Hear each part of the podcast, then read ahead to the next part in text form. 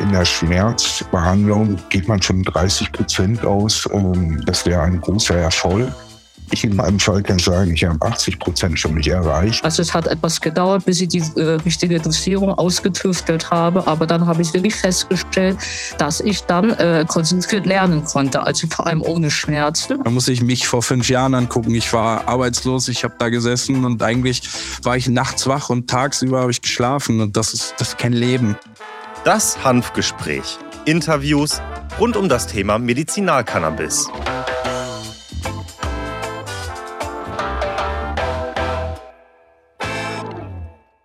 Hallo und herzlich willkommen zu einer weiteren Folge des VCA-Podcast Das Hanfgespräch. Mein Name ist Dr. Christiane Neubauer. Ich bin Apothekerin und die Geschäftsführerin des Verbandes der Cannabis-versorgenden Apotheken, kurz VCA. Heute habe ich keinen Patienten zu Gast, sondern einen Arzt. Es ist Dr. Thomas Vatterroth. Er ist Neurologe und seit 1997 Chefarzt der Neurologie und Frührehabilitation in den Kliniken Sonnenberg in Saarbrücken. Zusätzlich ist er medizinischer Betreuer von Selbsthilfenetzwerken, unter anderem für die Deutsche Parkinson-Vereinigung. Er hat aber auch noch weitere Qualifikationen in der Rehabilitationsmedizin, Palliativmedizin und Psychotherapie. Als wenn das nicht schon alles genug Aufgaben wären. Er betreut auch das Qualitätsmanagement und er ist stellvertretender Vorsitzender der Gesundheitsregion Saar. Seit 1993 hält er zu unterschiedlichsten Themen national und international Vorträge. Im Jahr 2021 gründete er das Deutsche Zentrum für Medizinalcannabis, abgekürzt DZMC. Das DZMC hat es sich zum Ziel gesetzt, Ärzte, Apotheker, Patienten und pharmazeutische Unternehmen auf dem Gebiet der Cannabinoid-basierten Therapien umfassend aufzuklären und zu beraten. Aber jetzt möchte ich von Dr. Vaterroth wissen, ob man Medizinalcannabis auch für ältere Patienten anwenden kann, also in der Geriatrie. Deshalb jetzt zu meinem Gast. Ja, hallo und herzlich willkommen, Thomas, zum Hauptgespräch. Ich freue mich besonders, dass du heute mein Gast bist, denn du bist Neurologe und du beschäftigst dich mit Medizinalcannabis. Und da das ja jetzt nicht unbedingt jeder Neurologe tut, möchte ich dich erstmal fragen, wie bist du denn überhaupt zu dieser Therapieform mit Medizinalcannabis gekommen? Ja, wie gesagt, erstmal herzlichen Dank, dass ich überhaupt als Neurologe in diesem Kreise sprechen darf. Normalerweise sind das ja auch keine Neurologen, die eingeladen werden, aber wir kennen uns lang genug. Und für die Neurologen ist das, glaube ich, was ganz Besonderes, ein Stückchen. Das habe ich immer wieder gehört.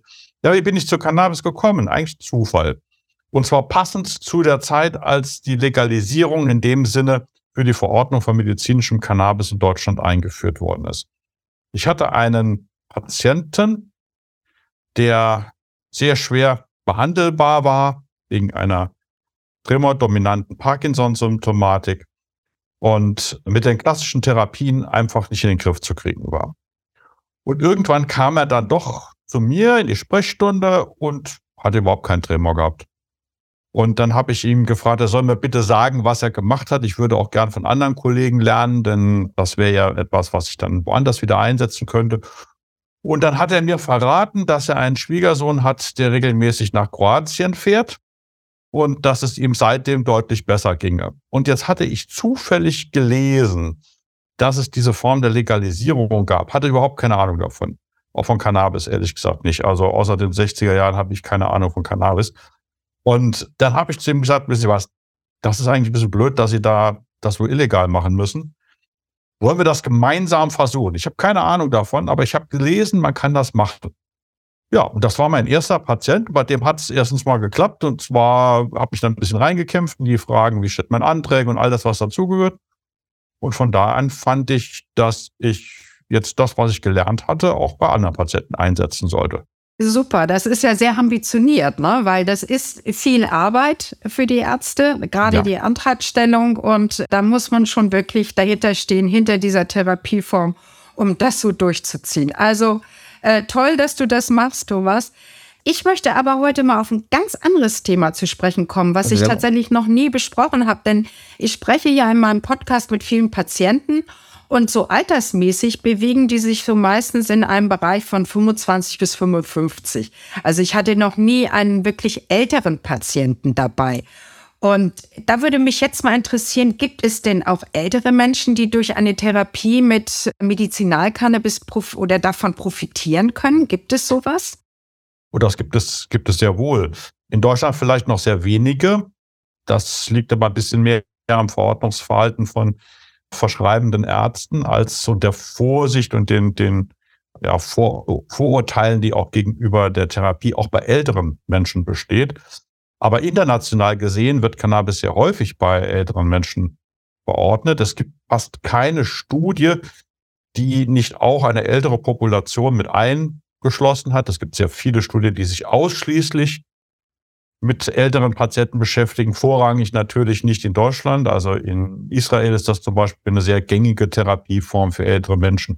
Es gibt auch sehr gute Studien aus Kanada und auch aus Großbritannien. Also innerhalb der EU gibt es das auch. Und es gibt ja Einrichtungen, uns würde man vielleicht sagen, Pflegeeinrichtungen, die sind aber ein bisschen anders konzipiert im Ausland, äh, bei denen es durchaus ein gängiges Verfahren ist, dass die Patienten da ihren Joint auch am Tag rauchen dürfen, ohne, oder die Bewohner, muss man eigentlich sagen, sind ja noch nicht mal immer Patienten. Und das funktioniert gut und hat auch deutlich weniger Nebenwirkungen als immer so befürchtet wird. Man glaubt ja immer, der ältere Patient ist so empfindlich für alle möglichen neuen Varianten. Das mhm. ist er sicherlich auch bei klassischen Pharmaka, aber eben bei Cannabis nicht. Das äh, zeigt sich immer wieder, ja. Ja, über welche Altersgruppe sprechen wir da? Also so, so von bis? Wir haben jetzt im Hause Erfahrungen im Bereich der, der Neurogeriatrie und eben Erfahrungen im Bereich der Gerontopsychiatrie. Wenn wir von Gerontopsychiatrie sprechen, dann sind wir natürlich in der Altersklasse deutlich über 70, über 80 teilweise. Mhm. also wir sprechen über die klassische geriatrisch, neurogeriatrische Situation. 65 aufwärts, aus meiner Sicht ohne Grenze nach oben. Spannend. Äh, kannst du das noch ein bisschen näher erläutern, was du da behandelst oder was ihr da in der Klinik behandelt? Die meisten, die mit Medizincannabis arbeiten, behandeln Schmerzen die, die chronische Schmerzsymptomatik ist bei älteren Patienten ja eine der häufigsten Begleitsymptome überhaupt. Etwa 60 Prozent aller geriatrischen, neurogeriatrischen Symptome entsprechen dem Schmerz. Und diese Patienten haben eine lange Leidensgeschichte auch hinter sich, häufig auch mit der Kombination aus Morphinen und anderen Medikamenten. Und gerade die werden mit zunehmendem Alter auch unverträglicher. Das heißt, wir nutzen, können hier den Vorteil nutzen, dass wir einmal eine Verbesserung der Beschwerden bekommen und zum anderen aber ganz häufig auch andere Medikamente wie beispielsweise Morphine reduzieren können, ohne dass sich die Patienten verschlechtern. Und dann gibt es im Bereich der Altersmedizin ja auch noch andere Indikationen. Dazu gehört beispielsweise die Schlafstörung dazu. Dazu gehört aber auch die Inappetenz, also der Appetitmangel, den es bei älteren Menschen häufig gibt und eine ganze Reihe von Beschwerden, von denen viele glauben, das geht gar nicht, weil wir ja wissen, dass eine Hochdosis THC-Therapie immer mal so ein bisschen das Risiko hat, dass vielleicht auch eine psychotische Entgleisung passieren kann. Aber wir haben gesehen, dass wir gerade bei Patienten mit einer Demenz und einer deliranten Symptomatik, die sich also in Form von Halluzinationen, von Bildern, von Schreien, von Rufen, äh, von unmotorischer Unruhe darstellt, sehr wohl mit THC dominanten Präparaten einen Erfolg haben können. Das, das ist spannend. Also, also praktisch auch in dem Demenzbereich kann man da sehr gut mit Cannabis therapieren. Also wir behandeln natürlich nicht die Demenz per se. Das wäre jetzt eine falsche Vorstellung, dass man jetzt Nein, Demenz aufhalten könnte. Aber es gibt ja eine ganze Reihe von Begleitphänomenen und mhm. sehr schwierigen Situationen für Patienten und für Pflegekräfte auch, auch für Altersheim oder für die Angehörigen, die es noch zu Hause versuchen. Und da kann man mit einer solchen Therapie durchaus bei vielen Patienten hilfreich eingreifen. Und du sagst, die haben auch jetzt nicht äh, stärkere oder andere Nebenwirkungen als jüngere Menschen, die, die vertragen das sozusagen gut. diese Therapieform? Man muss die gleichen Dinge einhalten wie bei allen anderen, auch bei jüngeren Patienten auch. Natürlich fängt man mit einer vorsichtigen Steigerung an. Ältere Patienten, zumindest mal in Deutschland, sind weniger Blütenpatienten. Das liegt ein wenig an der Applikationsform auch. Das ist für ältere Patienten etwas schwieriger. Aber das schließt ja nicht aus, dass man sie entsprechend behandeln kann. Und manche Medikamente können wir sogar reduzieren. Man muss, wenn man bei älteren Patienten eine Behandlung mit THC oder aber auch mit THC und CBD kombiniert macht, immer daran denken, dass die Patienten ja doch sehr viele Begleitmedikamente häufig haben. Wir wissen ja, dass THC und CBD in unterschiedlicher Weise einen Einfluss auf das Abbauprodukt Pharmakon hat, also auf den entsprechenden Enzymindiktor. Und das muss man allerdings berücksichtigen. Das unterscheidet sich ein bisschen von den jüngeren Patienten, aber nur deswegen, weil jüngere Patienten weniger Medikamente haben. Ja, okay. Aber ihr könnt dann schon so Begleitmedikation auch äh, runterdosieren unter der Therapie mit Cannabinoiden. Ja, gerade im Schmerzbereich, da ist das ja am deutlichsten.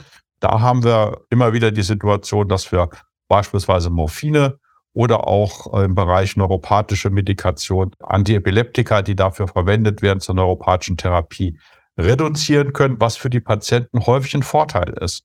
Mhm. Weil die Nebenwirkungen, die dabei entstehen, dann auch geringer werden. Also das ja. geht, geht gut. Und selbst bei diesen Patienten, von denen ich vorhin gesprochen habe, also delirante Symptomatik, gelingt es oft auch Psychopharmaka zu reduzieren. Mhm. Das Gegenteil von dem, was man vielleicht immer annehmen würde. Mhm. Spannend. Ja, und zum Vorteil natürlich der Patienten, ne, weil das Nebenwirkungsprofil dann ja allgemein ja. Äh, äh, runtergeht und das Ganze dann besser verträglich ist. Also Cannabis sozusagen als Co-Medikation dann zu der anderen Medikation, ja, die sie genau. sowieso schon bekommen. So, und du sagtest ja hauptsächlich orale Einnahme, ja. also es ist weniger so, dass sie das inhalativ, also die Blüten nehmen, sondern äh, dann wahrscheinlich als Tropfen oder Kapseln oder äh, wie verabreicht ihr das hauptsächlich? Vorrangig in Tropfenform. Das hat äh, unterschiedliche Vorteile. Einmal von der Titrierung her natürlich für den Patienten sehr einfach. Äh, letztendlich, wenn es um die Versorgung durch Pflegekräfte oder Angehörige geht auch etwas, was einfach zu machen ist. Eine Kapselform wäre eine gute Alternative, aber es gibt halt eben doch schon bei älteren Patienten hin und wieder mal Schluckbeschwerden, muss man darauf achten. Wenn die Patienten sehr standardisiert eingestellt sind, sodass das sich so dreimal am Tag eine Kapsel mit in der Dosierung ergeben würde, ist das etwas, was man auch bei älteren Patienten sehr gut machen kann, ähm, weil dann kann es vorgerichtet werden und so. Das ist also dann wieder etwas unproblematischer als Tropfen. Aber grundsätzlich ist alles, was flüssig ist, für ältere Patienten häufig ein Vorteil. Ja, toll. Also ich halte jetzt mal fest, äh, in der Geriatrie kann das durchaus angewendet werden, ist sehr hilfreich und als Co-Medikation ist das ein Riesenvorteil dann für die Patienten, für die Älteren. Also ein spannendes Thema. Cannabis Quo Vadis. Wie geht es weiter? Chancen und Risiken der Legalisierung für den Patienten.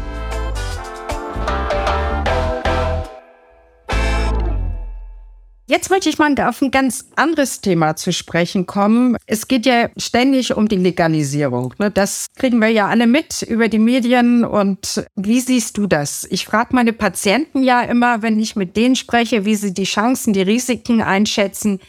Wie schätzt du das jetzt als Arzt ein? Chancen, Risiken der Legalisierung. Wie siehst du das? Also ich habe da eine echte Ambivalenz zu. Auf der einen Seite bin ich der Meinung, die Legalisierung als solches muss kommen, auch für den Freizeitmarkt, weil, da ist, weil ich da eine Chance drin sehe, dass die Stigmatisierung einfach aufhört. Davon könnten natürlich auch Patienten profitieren. Auf der anderen Seite befürchte ich ein bisschen, dass wir mit der Legalisierung auch die Einschätzung bekommen, man müsste jetzt zum Beispiel Blütenpatienten keine Blüten mehr finanzieren. Und dass wir so eine einseitige Tendenz bekommen in Richtung Vollspektrum-Extrakte. Es ist jetzt für die meisten Patienten vielleicht kein Problem. Also wenn ich jetzt über die Eltern gesprochen habe, da ist es gar kein Problem. Aber es gibt halt eben sehr viele Patienten, die von der Inhalation deutlich besser profitieren als von den Extrakten. Und da habe ich so ein bisschen die Befürchtung, dass die Tendenz dahin gehen wird, dass man sagt, na, jetzt könnt ihr es euch ja überall kaufen. Da bin ich gleich beim nächsten Thema. Und dann brauchen wir das als Krankenkasse nicht mehr finanzieren. Ich hoffe nicht, dass es so kommt, Genau. aber das ist ein Ja. bisschen meine Befürchtung. Ja. Das andere, das habe ich gerade kurz angeschnitten, dann könnt ihr es ja überall, überall kaufen, das darf auf gar keinen Fall passieren. Also mit der Legalisierung darf es auf gar keinen Fall sein, dass wir die gleichen Fehler, die andere Länder gemacht haben, wiederholen. Ich habe gerade einen Bericht gehört über das Problem in Amsterdam, dass dort viele Touristen einfach hinfahren, dass die Amsterdamer selbst die Coffeeshops möglichst am liebsten verbannen würden, weil gar nicht so sehr die Amsterdamer selber dahin gehen, sondern die ganzen Touristen dahin kommen. Ja. Ja. Das kann nicht die Idee sein bei einer Legalisierung des Freizeitmarktes für uns. Und da sehe ich natürlich schon ein Problem. Ich bin auch ein bisschen skeptisch, dass man den Sinn und Zweck, der so nach vorne getragen wird, nämlich die Legalisierung verhindert, dass der Konsum sich ausbreitet und äh, die Kriminalisierung, das ist wünschenswert. Ich hoffe auch, dass das letztendlich bei rauskommen wird. Aber man muss sich ja nur mal vorstellen, wer soll es denn überhaupt bekommen können? Das heißt also, es bekommen Menschen oberhalb eines bestimmten Alters, sagen wir in der günstigsten Fall oberhalb 18 oder 21 Jahre. Das ist aber im Suchtbereich und im Freizeitkonsumbereich gar nicht die Hauptgruppe. Das stimmt. Und die Gruppe, um die wir uns Sorgen machen müssen, wenn wir auf der einen Seite von Medizincannabis und auf der anderen Seite, welche Risiken stecken denn im Cannabis drin, dann geht es um die Gruppe der 14- bis 16-Jährigen, es im Freizeitbereich nutzen. Und ich fürchte, die werden gar nicht erfasst. Ja, das sehe ich genauso. Und da besteht ja die große Gefahr, dass es da wirklich bleibende Schädigungen des Gehirns gibt. Ne? Also äh, wer Ja. weiß das besser als du als Neurologe? Ja, befürchten wir natürlich auch, ne, dass die da gar nicht mit erfasst sind und natürlich dann auch äh, über irgendwelche Geschwister oder wie auch immer über irgendjemanden werden sie da trotzdem rankommen oder sie bewegen sich weiterhin auf dem Schwarzmarkt. Ja. Na, ganz klar. Ich würde ganz gern noch mal ansprechen auch den Richtlinienentwurf des GBA. Ja. Weil Ja. äh, das ist ja ein spannendes Thema, was uns alle beschäftigt, was zu einer ähm, Erschwerung kommen könnte in der Kostenübernahme durch die Krankenkasse, gerade was die Blüten anbelangt. Äh, dann gibt es ja auch diesen Vorstoß, dass nur Fachärzte bestimmte Erkrankungen behandeln dürfen. Du als Neurologe wärst dann ja prädestiniert, dabei zu sein. Du würdest in die Berufsgruppe reinfallen. Ja. Dann gibt es allerdings ja auch viele Hausärzte, die äh, Patienten behandeln. Wie siehst du das? Sollten Hausärzte nach deiner Meinung lieber nicht behandeln in der Cannabis-Therapie oder bräuchten sie eine Zusatzausbildung? Wie schätzt du das ein? Also genau an dem letzten Punkt würde ich ganz gerne, ganz gerne ansetzen. Also das erste ist ja mal die drei, die drei Alternativvorschläge A, B, C, die auf dem Tisch liegen, bringen ja überhaupt keine Verbesserung für diejenigen, die medizinisches Cannabis verordnen. Im günstigsten Fall, wenn man sich das anguckt, bleibt alles wie es ist. Und das ist nun nicht der günstigste Fall überhaupt, sondern das ist in der Bewertung der drei Angebote, die auf dem Tisch liegen, der günstigste. Also es ändert sich nichts. Dann kommt natürlich bei den anderen B- und C-Vorschlägen kommt die Spezialisierung in Richtung des Facharztes. Das halte ich für den falschen Weg. Ich glaube, wir brauchen eine Spezialisierung, aber nicht in Richtung einer Fachdisziplin. Nicht jeder Neurologe, nicht jeder Gynäkologe, nicht jeder Onkologe ist ein Spezialist in der Verordnung von medizinischem Cannabis. Sodass also die Ort Hinordnung zu einer Fachdisziplin nicht ausreichend sein wird. Ich glaube, es wäre besser, wir würden eine Spezialisierung der Ärzte zur Verordnung von Cannabis durchführen. Und wer die, an dieser Spezialisierung teilnimmt, der könnte selbstverständlich auch Hausarzt sein. Das ist eine große Gruppe von Verordnern. Und als Fachärzte kommen wir überhaupt nicht drum rum, die Hausärzte mit einzubinden. Einen Termin bei einem Facharzt, niedergelassenen Facharzt zu bekommen, dauert schon so lange, dass der Patient erstmal unabhängig von der Antragstellung, die dann hinten dran noch kommt, der lange braucht, bis er überhaupt mal einen Termin hat. Dann muss er noch einen Facharzt finden, der jetzt sagt, okay, als ich verordne das auch oder ich bin bereit, mich damit zu beschäftigen.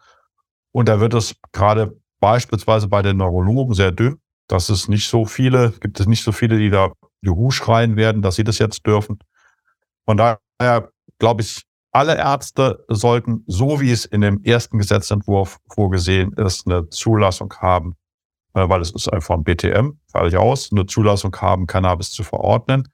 Aber um den Ablauf zu verändern und auch mehr Sicherheit hineinzubringen, sollte man eine Zertifizierung vorsehen. Das muss jetzt nicht eine große Aktion sein, aber sollte zumindest mal wie in anderen Themenfeldern, die wir ja auch haben, dort etwas geben, wo der verordnende Arzt nachweist, okay, ich kenne mich mit Cannabis aus. Super, spannend. Thomas, danke, du hast uns da einen tollen Einblick gegeben. Danke, dass du dabei warst. Danke, dass du dieses Gespräch mit mir geführt hast. Gerne. Du hast uns einen super Einblick gegeben. Freut mich, ja. Vielen Dank und tschüss. Und tschüss denn. Ciao. Ich fasse noch einmal zusammen. Thomas Watterroth kam zu der Therapie mit Medizinalcannabis per Zufall, denn lange konnte er sich nicht vorstellen, Cannabis als Medizin zu verordnen. Er hat mir erzählt, dass es ihm da ähnlich ging wie vielen seiner Kollegen. Der Wendepunkt kam mit einem Patienten, bei dem klassische Medikamente nicht anschlugen. Plötzlich ging es ihm aber besser, erinnert sich Thomas. Da war er dann neugierig, welcher Kollege dem Patienten geholfen hat und vor allem womit. Der Patient, der unter starken Muskelzittern litt aufgrund seiner Parkinson-Erkrankung, hatte einen Joint geraucht und gemerkt, dass es ihm sofort besser ging. Es war also nicht ein Kollege, der ihm geholfen hat, sondern der Schwiegersohn des Patienten, der ihm den Joint besorgt hat. Ab diesem Zeitpunkt hat sich Thomas genauer mit dem Thema befasst. Er wollte dem Patienten helfen und ihn gleichzeitig aus der Illegalität holen. Denn zu dieser Zeit gab es schon das Cannabis als Medizingesetz. Das heißt, Medizinalcannabis konnte also verschrieben werden. So kam es dann dazu, dass Thomas sein erstes Cannabis-Rezept verschrieben hat. Ab diesem Zeitpunkt hat es ihn gepackt und er behandelt zahlreiche Patienten mit Medizinalcannabis. Nun aber zur Geriatrie, denn interessant ist, dass auch ältere Menschen sehr gut mit dieser Therapieform behandelt werden können. In Deutschland ist das allerdings noch eher selten. Die Gefahr von Nebenwirkungen ist sehr gering und tritt wesentlich seltener auf als bei den Arzneimitteln, die laut Leitlinie normalerweise gegeben werden. Behandelt werden hauptsächlich Schmerzen, Unruhezustände, Schlaflosigkeit und die Begleiterscheinungen, die bei einer Demenz auftreten können. Zusätzlich wird der Appetit gesteigert, da dieser im Alter meist stark nachlässt. Für Pflegepersonal oder pflegende Angehörige könnte diese Behandlung mit Cannabis eine Erleichterung in der Pflege bedeuten. Was allerdings beachtet werden sollte, sind die Interaktionen mit den anderen Medikationen. Es kann aber sein, dass durch die Behandlung mit Medizinalcannabis sowohl Psychopharmaka als auch starke Schmerzmittel wie Opioide oder Morphine runterdosiert werden können. Behandelt wird meist mit Extrakten, also mit der oralen Form, die als Tropfen eingenommen wird. Beim Thema Legalisierung erhofft sich Thomas eine Entstigmatisierung der Patienten und Patientinnen. Aber er befürchtet auch, dass Blüten zur Inhalation eventuell nicht mehr von Krankenkassen übernommen werden, sondern Patienten dann in die Lizenzshops geschickt werden. Das darf natürlich nicht passieren, denn Patientinnen und Patienten sollten während einer Cannabis-Therapie immer vom Arzt begleitet werden und von einer Apotheke, die ihn versorgt und berät. Dieses Gespräch zeigt mal wieder, wie hilfreich Cannabis als Medizinform sein kann und wie wichtig es ist, dass sowohl die orale Therapie wie auch die inhalative Therapie weiterhin von den Krankenkassen übernommen wird. Denn Patienten sind keine Kiffer auf Rezept. Diese Folge erscheint wie gewohnt auf Spotify, Apple Podcast, YouTube und unserer Website. Die Links dazu stelle ich wieder in die Shownotes. In zwei Wochen dann kommt die nächste Folge und da werde ich mich mit einer Patientin unterhalten. Ich versuche nämlich jetzt mal ein paar Frauen zu motivieren, mit mir ein Hanfgespräch zu führen, denn ich habe festgestellt, dass Frauen unterrepräsentiert sind was nicht daran liegt, dass sie nicht mit Cannabis behandelt werden, sondern daran, dass sie oft nicht so gerne in die Öffentlichkeit möchten. Also werde ich mal versuchen, das zu ändern. In diesem Sinne, bleiben Sie neugierig.